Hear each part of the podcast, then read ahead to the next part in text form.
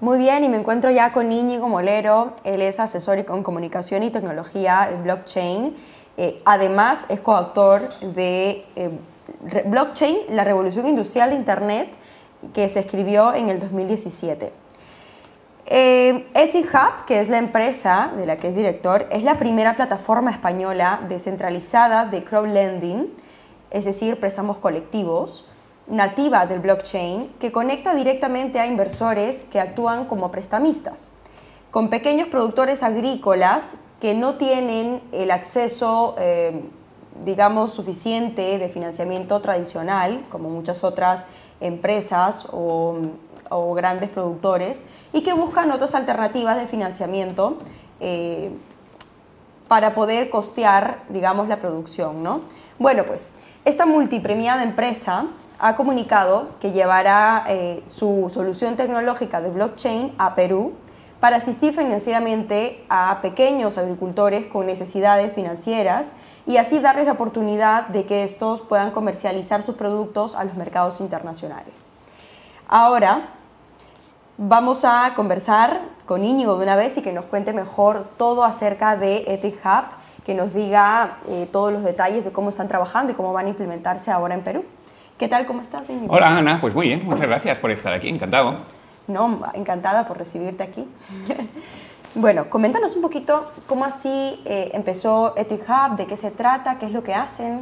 Vale, Etihub es una empresa social nativa de la tecnología blockchain. Como os he explicado, que lo que hacemos es poner en contacto a pequeños productores desbancarizados con financiación internacional, tratando de generar un ecosistema colaborativo donde todos ganemos con la relación y con la colaboración mutua. Te explico un poco el perfil de nuestros agricultores. Son personas muy trabajadoras, muy expertas en las tareas de campo, eh, que tienen una actividad rentable, pero que tienen un problema enorme, y es que están excluidos del sistema financiero bancario tradicional.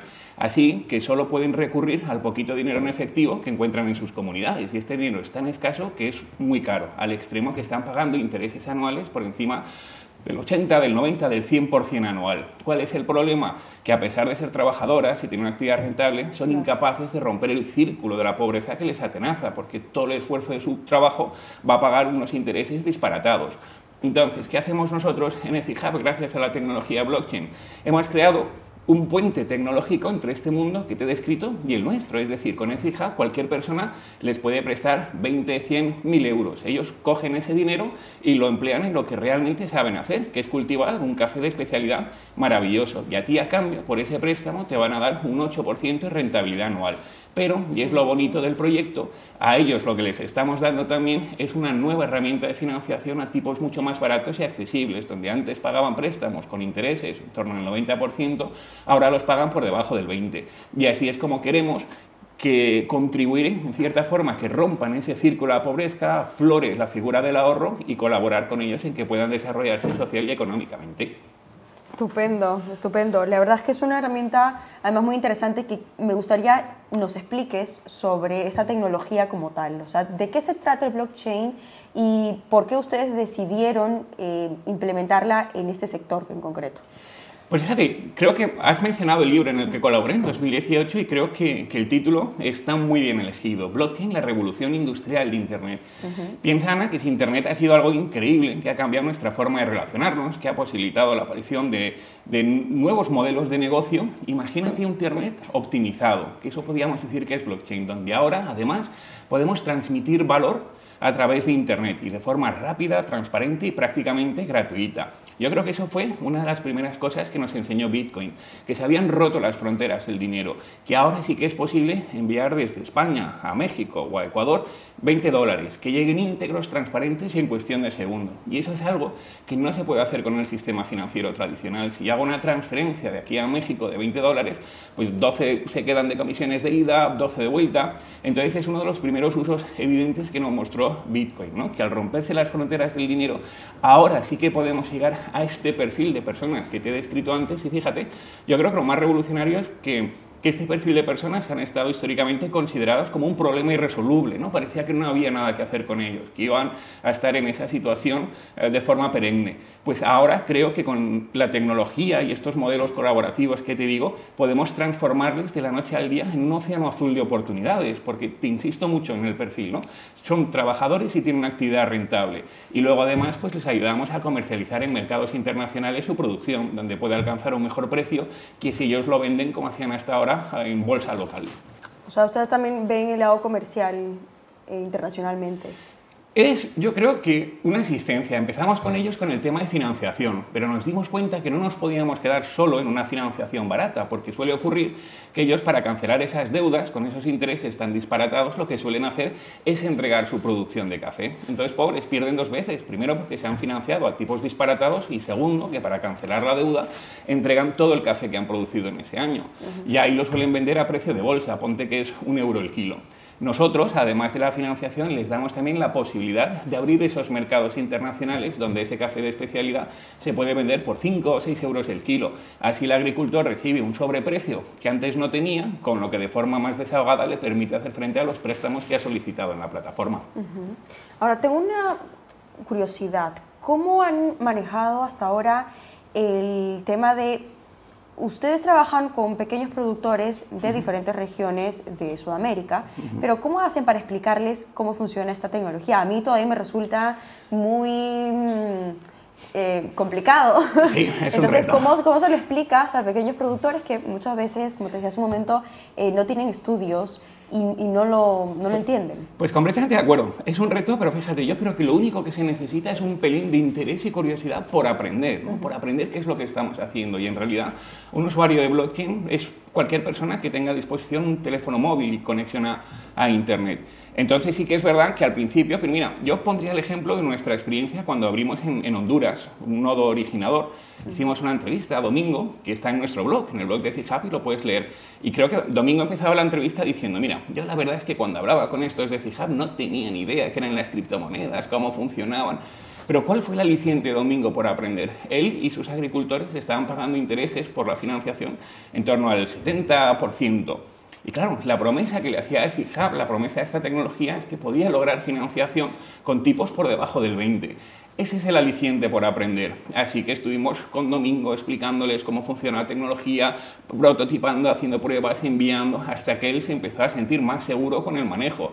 Y ahora es un virtuoso, vamos. O sea que al final solo necesitas, creo, ese interés por, por aprender. Y creo que que fíjate, te voy a añadir que creo que somos muy afortunados en general porque todos nosotros, todos los que nos estáis viendo, somos contemporáneos a esta tecnología tan maravillosa y creo que es un momento o sea, bestial para poder repensar nuevas formas de relacionarnos, incluso en, modelos mucho más colaborativos, ¿no? que es como el que planteamos nosotros en Ethic Sí, la verdad es que todavía me resulta muy eh, sorprendente cómo se viene revolucionando todo, ¿no? la tecnología, por ejemplo, en el sector agro, que es un sector que a mí me apasiona mucho.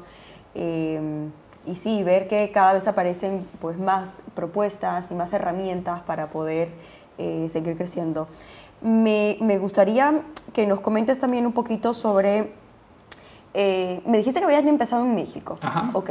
Luego, has ido eh, metiéndote en diferentes regiones o han ido ayudando y, y, y haciendo alianzas con diferentes empresas de otros países y ahora con la de Perú. ¿Con cuántos países en total eh, pues tienen em, alianzas? Empezamos en México un poco para prototipar, ¿no? Si la idea que teníamos en mente tenía sentido. Porque a veces ocurre, Ana, que tú crees que tienes una idea maravillosa y luego no resulta. Entonces, claro, en México, Jorian Brewster, Gabriela Chan son los cofundadores de CIJAB, medio españoles, medio mexicanos, conocían muy bien la problemática, venían del mundo del café, conocían este perfil de agricultores y entonces lo teníamos muy fácil hacer ese primer prototipo en México. Porque, oye, tú puedes pensar que tienes, como te digo, una idea maravillosa, pero no vas a hacer una plataforma tecnológica si luego no encuentras agricultores o les encuentras pero por H o por B no les interesa. O peor aún, les encuentras, te dicen que interesa, pero luego no pagan de vuelta, ¿no? Entonces dices, oye, esta idea Y entonces empezamos a prototiparlo en México y al ver que tenía mucho sentido, que los agricultores estaban muy contentos, que cada vez había más agricultores, pues fue un poco cuando ya empezamos a evolucionar, a evolucionar la plataforma y a pensar poder estar presentes en otros países, porque al final yo creo que el problema que tratamos de resolver, que es asistir financieramente a estos pequeños productores, pues lamentablemente se repite en muchas partes del mundo. Fíjate que un cuarto de la población mundial se estima que no tiene servicios financieros, que está excluida ¿verdad? de estos eh, servicios bancarios. Y un porcentaje enorme es este perfil de pequeños caficultores. Y entonces yo creo que la filosofía subyacente es esa de enseñarles a pescar, ¿no? antes que darles peces. Es decir, si somos capaces de darles herramientas justas de financiación, ellos por sí mismos van a ser capaces de romper el círculo de la pobreza y desarrollarse social y económicamente. Y con el añadido que te digo, que tú les puedes prestar y recibir un retorno a cambio. Ellos encantadísimos de darte ese retorno porque piensa que antes pagaban unos intereses disparatados. Ya, ya, ya. Sí. Como dices, y sobre todo la región de Sudamérica, que es una de las más es verdad que hay mucha agricultura, hay mucha producción, eh, somos muy fuertes eh, en Sudamérica en cuanto a producción y falta esto, ¿no? Falta más ayuda, falta más eh, de estas empresas que apoyen al pequeño productor sin verles la cara. ¿Cuánto van ustedes financiando ya? Pues la plataforma la lanzamos en junio del 2018 y ya se van a cumplir, bueno, EFIHub nació en noviembre del 17, lanzamos la plataforma en junio del 18 y a día de hoy, pues empezamos en México, ya estamos también en Honduras, estamos en Brasil, estamos en Ecuador y en Ecuador financiando cacao, más allá del café.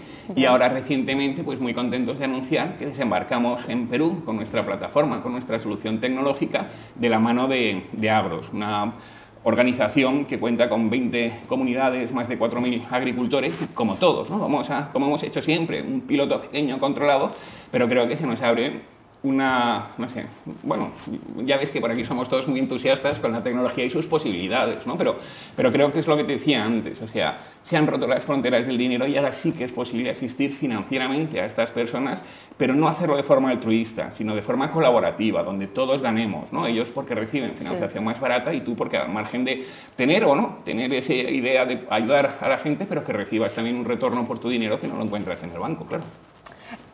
Me has, te me has adelantado. Ah, te quería preguntar ah. justo sobre Agros, eh, que es una empresa tecnológica más peruana, con la que han hecho esa alianza hace muy poquito para poder entrar al mercado de Perú y poder eh, instaurarse allí, ¿no? Coméntanos un poquito más de Agros, cómo así eh, dieron con ellos. Pues fíjate, además yo creo que es lo muy interesante del modelo. Así como te decía que antes en México, nosotros mismos, porque ya conocíamos a los agricultores, fuimos contactando con ellos, formándoles en comunidades.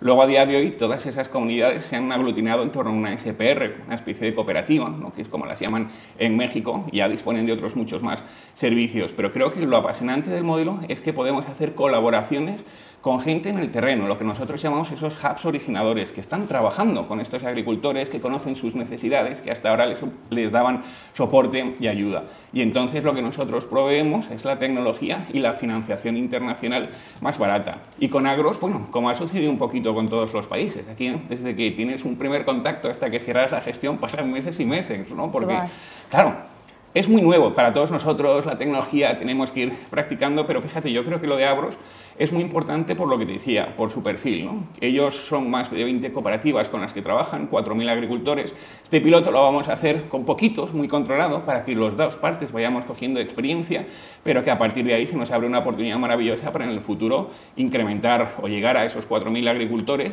y, ¿por qué no?, desarrollar más hubs originadores en Perú que lleguen a financiar a otros agricultores más allá de, de agros. Ahora, cuando hablamos eh, de, agricultores, estamos hablando solamente de cafetaleros. Em, empezamos con café, pero también financiamos cacao en Ecuador y un poco nuestra idea son agroforestales en general, café, cacao. Eh, pero bueno, es, apasionante porque fíjate, nos llamamos Ethic Hub, no nos llamamos Coffee Hub o Cacao Hub, ¿no? Claro que al principio es crear estos ecosistemas colaborativos. Es, nos parecía muy evidente poder llegar y dar financiación barata a este perfil de agricultores, pero creo que lo maravilloso de esta tecnología es la imaginación que hay en torno a todo este ecosistema y que las posibilidades son muchas. Igual dentro de tres años volvemos a hablar y te digo, uy, lo del café es la mínima parte, ahora estamos haciendo otras cosas, ¿no? pero siempre con el propósito muy claro y muy en mente de que queremos ayudar, dar esas condiciones a estas personas creando estos ecosistemas colaborativos claro. Y, lo pregunto porque ya que están en, en, estas regiones de Sudamérica, como la de Perú, trabajando con productores, ¿por qué no con otros productores de muchos otros productos que, que, son muy buenos y muy demandados también y que hay el mismo problema, que productores necesitan financiamiento y necesitan esa ayuda? ¿No? A lo mejor en unos años ah, volvemos a hablar y me dices... Sí, sí, pero paso a paso, claro, porque, oye, esto tal, pero claro, eso es nuestro objetivo, ¿no? Lo que pasa es que sí que es verdad que preferimos dar pasitos cortos, pero muy seguros, asentarlo, que lo entiendan la otra parte, ¿no? Hacer estos y luego ir avanzando. Pero fíjate, yo creo que que cada vez nos va a ser más sencillo, ¿no? O sea, si empezamos nosotros montando en México esas primeras comunidades que vinieron luego por, iniciativa propia, en SPRs, ¿no? En cooperativas, ahora ya tenemos agros y que agros yo creo que, que puede ser un ejemplo magnífico como en otros países tener esos hubs originadores, esos socios que conocen a los agricultores y que podamos crear sinergias entre ellos y nosotros, ¿no? O sea, si ya lo hemos hecho directamente, ahora lo hacemos con agros, pues creo que es un ejemplo maravilloso de lo que podemos hacer en el futuro en otros países. Pero bueno, nuestra idea, nacimos con vocación global es decir, el problema que te he descrito, lamentablemente, se repite en muchas partes del mundo. Y ahí donde esté el problema, pues creemos que nuestra solución tecnológica es muy válida. Y entonces trataremos de llevarla, claro. Lo es. Muy bien. Coméntanos entonces ahora, eh, yendo un poco por esa línea, ¿qué proyectos tienen ahora? Bueno, pues aquí... Que sigue, que sigue. Ahora, ahora Perú y... En esto, pues estamos hablando más gestiones con otros países, pero es lo que te decía antes, ¿no? O sea, todo esto lleva un proceso. Y además yo creo que es la parte a lo mejor, porque fijaos, es verdad, o sea, se nos considera como muy tecnológicos por tener la tecnología, pero fíjate que nosotros cogemos la tecnología y la estamos llevando a la economía real y productiva. Y entonces eso a lo mejor no se ve tanto, pero es un trabajo enorme, ¿no? Lo de ir a hablar con esas pequeñas comunidades. Pero creo que es lo más apasionante, porque al final es verdad que en torno a todo esto de las criptomonedas, monedas, ¿verdad? Ha habido como un hype financiero, ¿no? Es, no, no, es una herramienta maravillosa que lo que nos permite es lo que te digo, fíjate en nuestro caso, financiar a estos agricultores y crear algo tangible, un café que se vende muy bien en los mercados internacionales. ¿no? O sea, tú estás ayudando a financiar algo que es tangible y que incluso lo puedes consumir. O sea, el café de nuestros agricultores ya lo tenemos, exportamos a China, Estados Unidos, en Europa, en Canadá y aquí también en España eh, puedes tomarlo en CryptoCafé, que es la sede de, de Hub, donde lo degustamos, o comprarlo en la página web. Y entonces fíjate que has ayudado a financiar una comunidad, un café, y que luego te lo puedes tomar ¿no? en, en, tu casa. La satisfacción, yo no sé, son de esas tazas de café que van mucho más, la satisfacción va mucho más allá del sabor. Claro, o sea, lo que hace con Hub para poder exportarlo y vendérselo a un cliente, por ejemplo, en, China, es... Eh, se lo, eh, bueno, trabajan con el agricultor directamente y lo exportan ustedes mismos desde ese país. Exactamente. O sea, con el agricultor se le da la opción de decirle, bueno, pues mira, ¿cuánto te van a pagar? Eh, te lo pagamos en precio de bolsa y danos tres, seis meses mm, hasta que podamos vender la mercancía a buen precio en mercados internacionales. Y toda esa gestión es la que abrimos nosotros. Cuando finalmente la vendemos, que fíjate, yo creo que ya habremos comercializado en torno a 300 toneladas de café, es cuando al agricultor se le da un sobreprecio que antes no disponía de él, porque lo vendía en precio de bolsa. Y entonces tiene ese plus con lo que, oye, hace frente de forma más desahogada a los préstamos que dan. Mira, y es gracioso cuando les contamos que su café se está cultivando en, uy, se está tomando en China o en España, ¿no? Es como se siente una satisfacción enorme. Y lo es que es un café maravilloso, de especialidad, ¿sabes? O sea, que los que les gusta el café y tienen buen paladar, sí que lo disfrutan mucho. Y esto ya es una curiosidad así mía personal, porque yo conozco muy bien el café de Perú. Eh, ¿De qué región exactamente va a ser con la que van a trabajar? Pues no sabría decirte exactamente la región, ¿sabes? Porque como ahora tiene 20 cooperativas, hay que ver cuál es el piloto y cuál es. Pero lo que se nos abre es más allá del café, lo que te decía antes, otros, ¿no? Y creo que este piloto tiene que ser muy significativo para coger confianza de las dos partes, como ha sucedido en los otros países donde hemos ido abriéndolo, y una vez nos sintamos más seguros, pues ir creciendo de forma orgánica, ¿no? Tanto ellos como, como nosotros. Pero lo que te digo, ¿no? O sea, nuestra idea es ir mucho más allá del café o del cacao donde estamos, sino solucionar esta ineficiencia del sistema financiero tradicional que ha excluido a un cuarto de la población mundial con un perfil yo creo que ese es el drama, ¿no? que si todas esas personas que son trabajadoras y una actividad rentable las hubieras puesto en otro lugar o les hubieras dado unas condiciones de financiación como las que podemos disfrutar aquí, pues sí que ellos mismos serían capaces de desarrollarse social y económicamente. Y eso que hasta ahora se estaba considerado como un problema irresoluble, fíjate qué horror, ¿no? Se consideraba que estas personas era un problema que no había forma, pues ahora creo que con la tecnología las podemos convertir, transformar en un océano azul de oportunidades.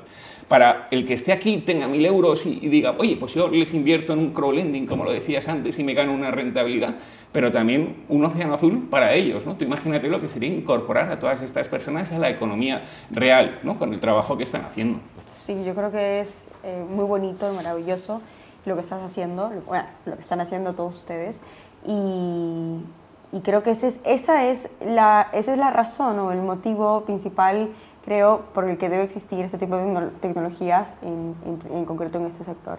Así que nada, te deseo todo lo mejor, que les vaya muy bien en Perú, que todo salga estupendo y que pronto me estés contando que ya estás trabajando con otros productos. Prometido, te lo contaré. Muchísimas gracias por la invitación, Ana, ha sido un placer. No, no, no, no, gracias a ti por estar aquí por contarnos todo.